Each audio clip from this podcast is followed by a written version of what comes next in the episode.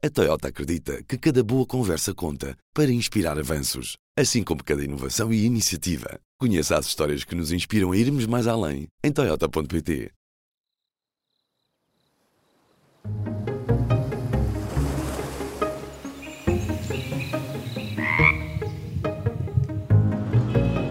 Este é o Azul. Olá, eu sou a Aline Flor e este é mais um episódio do podcast do Azul, o projeto do público sobre ambiente, crise climática e sustentabilidade. Na de hoje ouvimos que é preciso salvar as abelhas. Estas e outros polinizadores são essenciais para garantir a saúde dos nossos ecossistemas.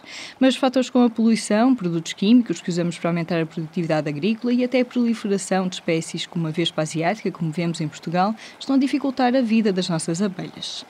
Para falar disto, mas não só, temos connosco a eurodeputada socialista Isabel Carvalhais. Faz parte da Comissão da Agricultura no Parlamento Europeu, assim como das Pescas e do Desenvolvimento Regional. Mas foi pela agricultura que foi uma das responsáveis por acompanhar a opinião do Parlamento sobre a estratégia da biodiversidade.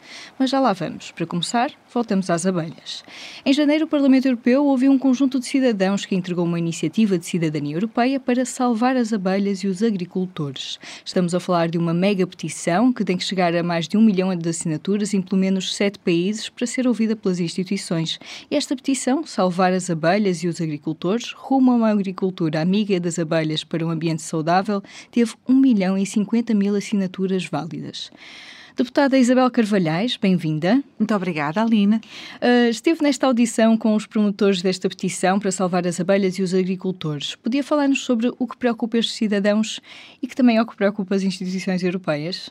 De facto, estes cidadãos mostraram preocupações muito claras, não apenas suas, mas eu diria de mais cidadãos europeus, o que é bom do ponto de vista de uma maior consciencialização sobre a importância dos polinizadores nos nossos sistemas agroalimentares. E aquilo que eles trouxeram nesta iniciativa de, de, cidadania europeia foi um pedido muito claro para que haja uma eliminação gradual do uso dos pesticidas sintéticos uh, até 2030 Portanto, o uso de pesticidas sintéticos, na ótica desta iniciativa, deverão ser reduzidos gradualmente em 80% na agricultura da União Europeia e até 2035 a agricultura em toda a União Europeia deverá funcionar sem pesticidas sintéticos.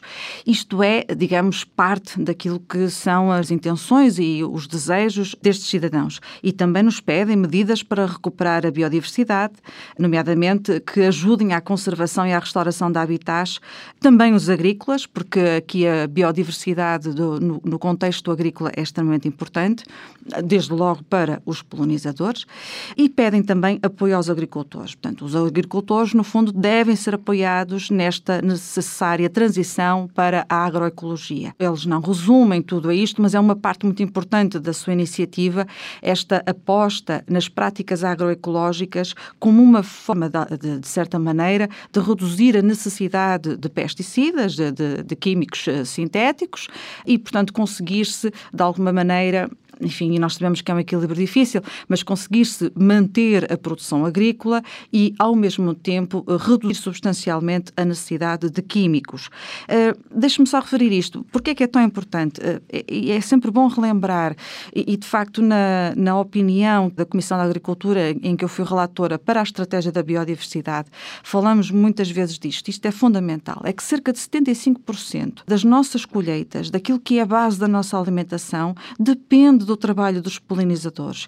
Ou seja, depende das abelhas e depende de outros insetos polinizadores selvagens uhum. e que estão num declínio considerável também na Europa. Porque por vezes as pessoas pensam que os declínios de fauna e flora acontecem noutras partes do, do mundo e estão em declínio acentuado na Europa. E, portanto, isto é uma situação uh, dramática que nos preocupa e que tem que ser naturalmente revertida a bem da saúde de todos nós e a bem da própria segurança alimentar dos nossos cidadãos. Uhum. Falou agora desta questão da estratégia da biodiversidade. Entretanto, na, penso que até foi na semana em que os cidadãos foram ouvidos, a Comissão Europeia também uh, publicou uma comunicação sobre um novo pacto para os polinizadores, que envolve uma revisão da iniciativa relativo aos polinizadores, não é? com novas medidas para inverter até 2030 o declínio destes insetos tão importantes. importantes, essenciais, não é? Que tipo de medidas estão previstas? De que medidas é que precisamos e o que é que é, está a ser feito? Fundo, esta revisão, digamos, da iniciativa dos polinizadores eh, vai um bocadinho mais atrás. Portanto, vamos recordar que em 2018 a Comissão, de facto, apresentou uma estratégia para enfrentar o declínio dos polinizadores e essa estratégia integrava, era uma iniciativa que integrava uh, e integra a estratégia da biodiversidade da União Europeia. E, portanto, aquilo que se concluiu ao fim deste tempo todo, portanto, estamos a falar de uma iniciativa de 2018, é que pouco está a ser feito e, portanto, há que intensificar as medidas de, de alteração de comportamentos. Aquilo que, no fundo, está na base continuam a ser o que está preconizado na própria estratégia da biodiversidade, que é uma redução da percentagem do uso dos fertilizantes, do uso dos pesticidas químicos, uma expansão, enfim, idealmente até 25% da agricultura biológica e, portanto, aqui considerando que os modos de produção biológicos e as práticas agroecológicas, de alguma maneira, não é que tenham que substituir todos os modelos de agricultura, mas são aqui entendidos nesta estratégia como mais próximos daquilo que se consideram ser práticas sustentáveis uhum. e, portanto, tudo isso está preconizado e é preciso, de facto, acelerar a sua implementação. Já agora, voltando à, à iniciativa de cidadania europeia, que eu acho muito importante, é que estes cidadãos não se esqueçam da importância dos agricultores e, portanto, a própria iniciativa chama-se Salvem as Abelhas e os Agricultores, porque os agricultores precisam efetivamente de apoio e não é apenas de apoio financeiro, como por vezes as pessoas dizem, é sobretudo, e também ficou muito claro isso até nas intervenções dos cidadãos nesta iniciativa que eu acompanhei, sobretudo aconselhamento técnico. Portanto, necessitam de saber exatamente quais serão as práticas, quais serão os métodos que lhes permitem manter alguma alguma ou toda a rentabilidade, porque não se pretende aqui que os agricultores percam os seus rendimentos, que já não são elevados, podemos uhum. dizer, e ao mesmo tempo contribuam de uma forma substancial para a sustentabilidade ambiental. E, portanto, isto tem que ser feito em parceria eh, plena com os agricultores, e eles têm de ter as condições financeiras, mas também técnicas. E quando falamos aqui em condições técnicas, quando falamos em aconselhamento técnico, atendendo também àquilo que são os perfis dos nossos agricultores porque hum, ainda ontem, curiosamente, eu falava sobre estas questões com uh, jovens portugueses ligados à, à, à, produção, enfim, às práticas agroecológicas, e diziam que mais facilmente têm encontrado disponibilidade junto de grandes agricultores. Porquê? Porque têm capacidade, no fundo, de apostar, de arriscar, uhum. de, de, de contratarem jovens cientistas das universidades e, portanto, terem uma parte da sua produção, da sua exploração, que fica sujeita à aplicação de novos métodos, enquanto que um pequeno agricultor, uma pequena propriedade, tem muita dificuldade em disponibilizar tempo, meios financeiros, recursos humanos para fazer este investimento em práticas alternativas de produção. Uhum. Porque estamos a falar de empresas familiares, são pequenas estruturas e, portanto, qualquer risco é um risco muito elevado. E, portanto, quando nós falamos aqui desta necessidade de alterar práticas, métodos, de apostar também na inovação de, de, de produtos que não tenham base química, que tenham uma base uh, biológica para ajudar ao combate das pragas. Uh, estamos a falar de tudo isto porque é importante proteger os polinizadores, porque em última instância eles são fundamentais para a própria produção agrícola, mas nunca podemos esquecer que tudo isto tem que ser feito também em consonância com os próprios agricultores, ajudando-os no processo. Uhum. A transição ecológica, uma das questões que se torna mais difícil é este equilíbrio entre temos que proteger o ambiente, mas também proteger, digamos, a economia, não é? Exato. Não perder. E uma das questões que é muito importante uh, na agricultura é a questão da produtividade, e é por isso que talvez não seja tão complicado abdicar de pesticidas muito eficazes ou até fertilizantes que dão som de base biológica que também são talvez mais eficazes. É possível fazer essa transição mantendo a produtividade ou também temos que repensar o que é que queremos com um nível moderno é, isso é mais complicado, não é? Porque, de facto, eh, quando nós pensamos em, em, alimentar a população, nós temos que pensar na capacidade de distribuição, na capacidade de produção agrícola da Europa para os seus cidadãos e para a própria exportação. Porque também ninguém está aqui a defender que a Europa deixe de ser uma grande exportadora de produtos agrícolas. Aliás, uma, eu diria mesmo, eu tenho esta perspectiva que há mesmo uma responsabilidade da Europa nesse sentido, na medida em que muitos países em vias de desenvolvimento também dependem daquilo que são as relações comerciais com um espaço económico como a União Europeia. Mas, independentemente disso, eu, eu acho que há um espaço para fazer ainda muito mais. E aqui posso ter uma visão muito otimista, mas eu acredito muito na ciência. E acredito que a ciência e a tecnologia podem ser aliadas e são aliadas preciosas para o desenvolvimento, quer de novos produtos, produtos alternativos àqueles que existem neste momento em matéria de fertilizantes e de pesticidas, quer depois no desenvolvimento de práticas. Algumas são, agroecológicas são muito antigas, mas até essas precisam de ser potenciadas e melhoradas com a ajuda da ciência e da tecnologia. Uhum. Isto também implica um investimento na própria própria formação dos nossos agricultores.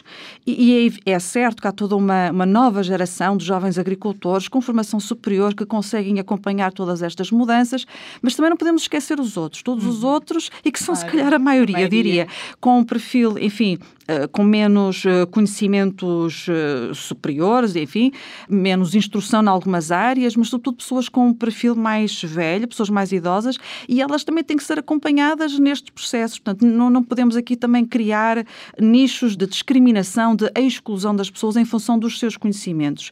Aí eu defendo muito que o conhecimento ele é válido por si, mas também tem que ser democrático, não? Uhum, tem que ser acessível, claro. tem que tem que ser é? exatamente, tem que ser democratizado, tem que ser acessível, tem que ser perceptível acessível, inteligível pelas pessoas. E tem que ser acessível também do ponto de vista financeiro, porque era aquilo que eu estava a dizer há pouco. Uhum. Há, há, quem possa, uh, tenha uma dimensão que permite Sim. investir em tudo isto e, portanto, consegue mostrar os custos-benefícios desta transição e conseguem fazê-la, uhum. mas depois há quem não tenha escala para o realizar. E aí também o associativismo, o corporativismo é muito importante, às vezes, para criar esta escala, esta partilha de recursos, de aconselhamento técnico, etc. É extremamente importante. Agora, eu acredito que há muito espaço para se conseguir fazer essa transição. Não vou, enfim, eu sei que há pessoas extremamente convictas de que tudo se resolve pela adesão às práticas agroecológicas, pela eliminação completa dos pesticidas. Eu acho que tem que haver aqui também um discurso de uma certa razoabilidade. Tem que haver um profundo investimento nestas áreas se realmente queremos ver essas alternativas. Porque aquilo que eu também tenho encontrado um pouco no mundo académico são excelentes produtos que estão a ser desenvolvidos, e eu recordo-me de um que vi para a praga do chamado cancro do castanheiro, que tem uma base biológica, portanto, uhum. não é um produto sintético, um químico sintético, e que tem uma enorme dificuldade depois em entrarem no, no, mercado. Os mercados são muito, como sabemos, muito difíceis nestas matérias, e isso também implica, da parte da Comissão Europeia, da parte da União Europeia, uma revisão de regras, não no sentido de baixar os níveis de segurança ou de exigência na produção destas substâncias alternativas, mas de alguma maneira de permitir que elas mais rapidamente entrem no mercado, porque elas ajudam, no fundo, a complementar aquilo que é o nosso objetivo de maior sustentabilidade ambiental, sem pôr em causa a saúde pública, obviamente. Uhum.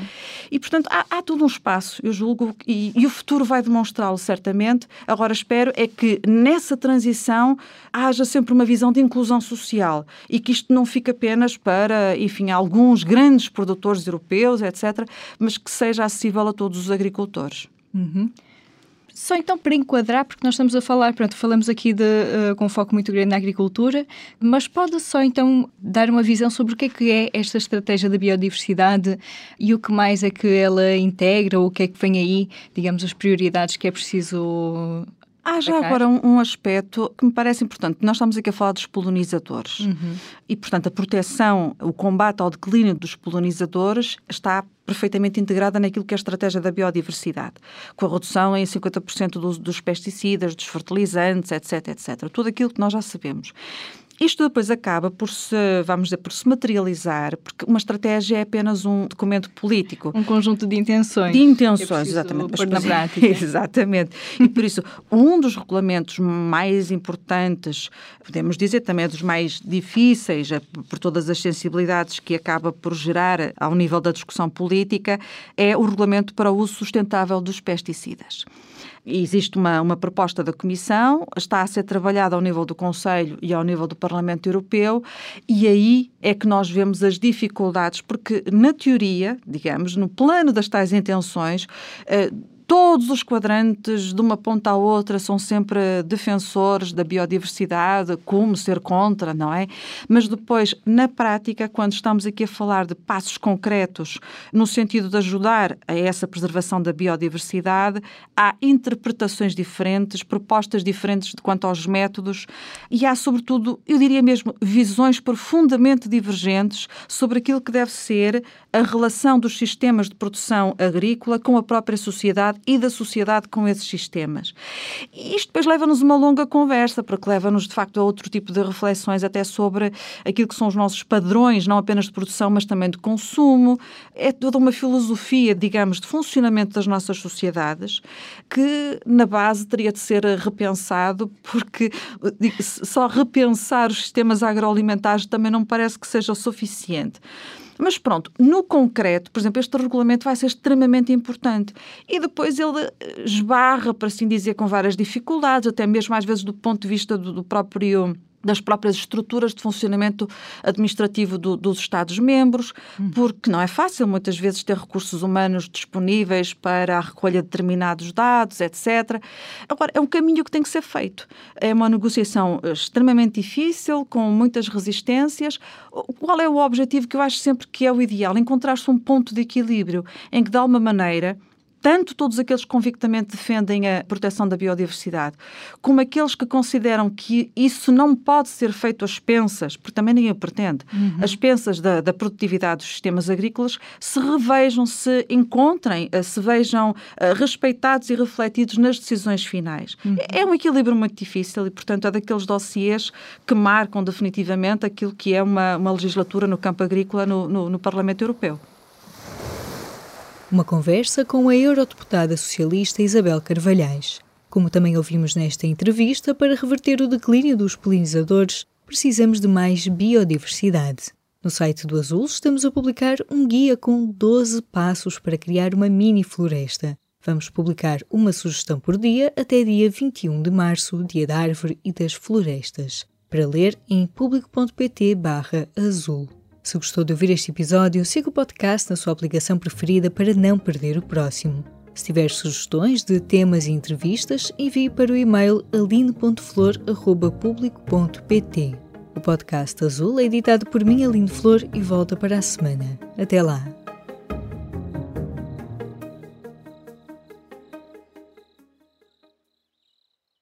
O público fica no ouvido. A Toyota acredita que cada boa conversa conta para inspirar avanços, assim como cada inovação e iniciativa. Conheça as histórias que nos inspiram a irmos mais além em Toyota.pt.